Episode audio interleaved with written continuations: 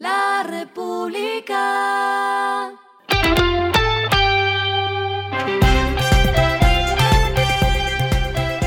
Al final de la jornada, esto es lo que debes saber sobre el comportamiento de los negocios, las finanzas y la economía. Las movidas de hoy fueron. LATAM Airlines empezará operaciones a Venezuela desde Bogotá el primero de diciembre. La aerolínea anunció que este trayecto tendrá una frecuencia semanal de tres días los miércoles, viernes y domingos. La ruta conectará las capitales Bogotá y Caracas con una oferta de más de 2.000 sillas mensuales en aeronaves Airbus 320 con la capacidad de transportar 174 viajeros.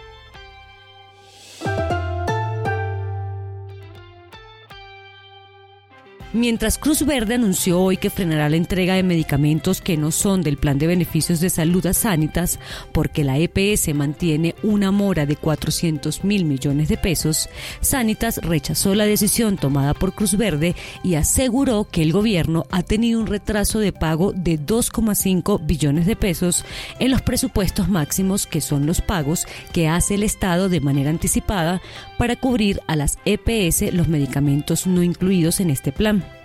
En el medio, el ministro de Salud, Guillermo Alfonso Jaramillo, aclaró que no hay retrasos en el pago de presupuestos máximos con la EPS Sanitas, ya que hasta la fecha se ha pagado 7,8 billones de pesos.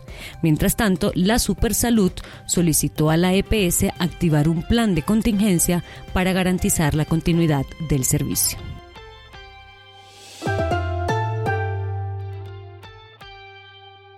La compañía brasilera de distribución GPA, controlada por el conglomerado francés Casino, está a la espera de recibir recursos, según su estimado, de por lo menos 156 millones de dólares, una vez se concrete la venta de Grupo Éxito a manos del grupo salvadoreño Calleja. Pero no se quedará ahí. El presidente de GPA, Rafael Rusowski, dijo que esperan obtener entre 98,71 millones de dólares y 100 millones de dólares con la venta de más activos durante los próximos trimestres de 2024. Lo que está pasando con su dinero.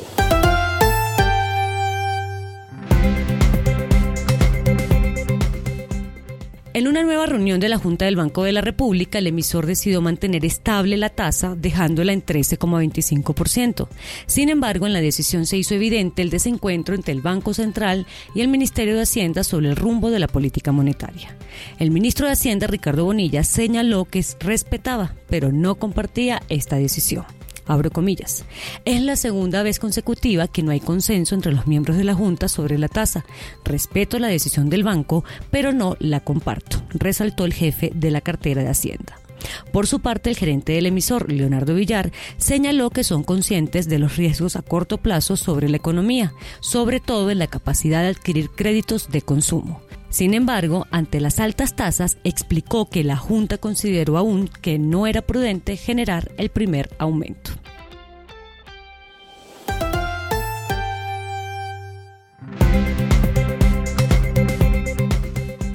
Los indicadores que debe tener en cuenta. El dólar cerró en 4.114,29 pesos, subió 53,46 pesos.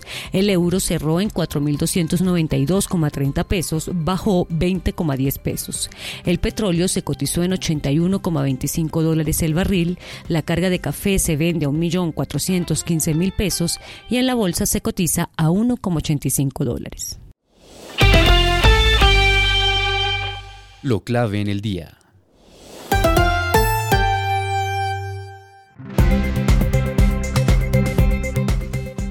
Para septiembre de 2023, la tasa de desempleo fue de 9,3%. Se mantuvo frente al dato de agosto, pero disminuyó 1.4 puntos porcentuales frente a septiembre del año pasado, cuando el desempleo estaba en 10,7%.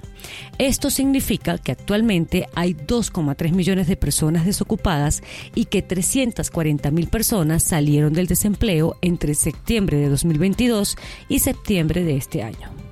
Las mujeres son las que tienen una mayor tasa de desocupación con 11,3%, mientras que la de los hombres es de 7,7%.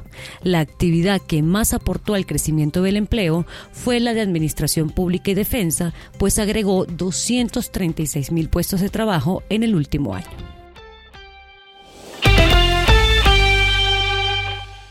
A esta hora en el mundo. Abogado del Departamento de Justicia de Estados Unidos instó hoy martes a un juez federal a bloquear la adquisición planeada por JetBlue por 3.800 millones de dólares de la aerolínea de ultra bajo costo Spirit en el inicio de un juicio antimonopolio muy seguido. El caso ante un tribunal federal de Boston es parte de un amplio esfuerzo de la administración del presidente Joe Biden para preservar la competencia entre las aerolíneas de menor costo, garantizando así que los viajes aéreos sigan siendo asequibles para muchos más consumidores estadounidenses. Y el respiro económico tiene que ver con este dato. La República.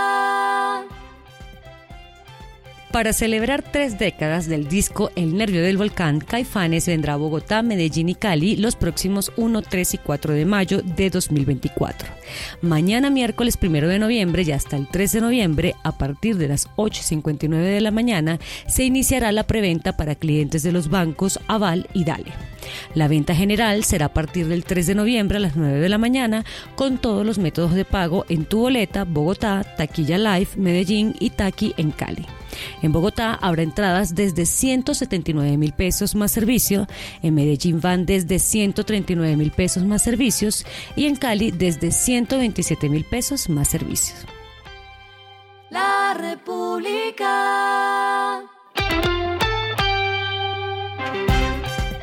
Y finalizamos con el editorial de mañana, luces y sombras en el dato del desempleo. La mayoría de sectores sigue creando trabajos, pero la tasa de desempleo desestacionalizada volvió a subir y muestra señales de deterioro ante una economía que se desacelera. Esto fue Regresando a casa con Vanessa Pérez.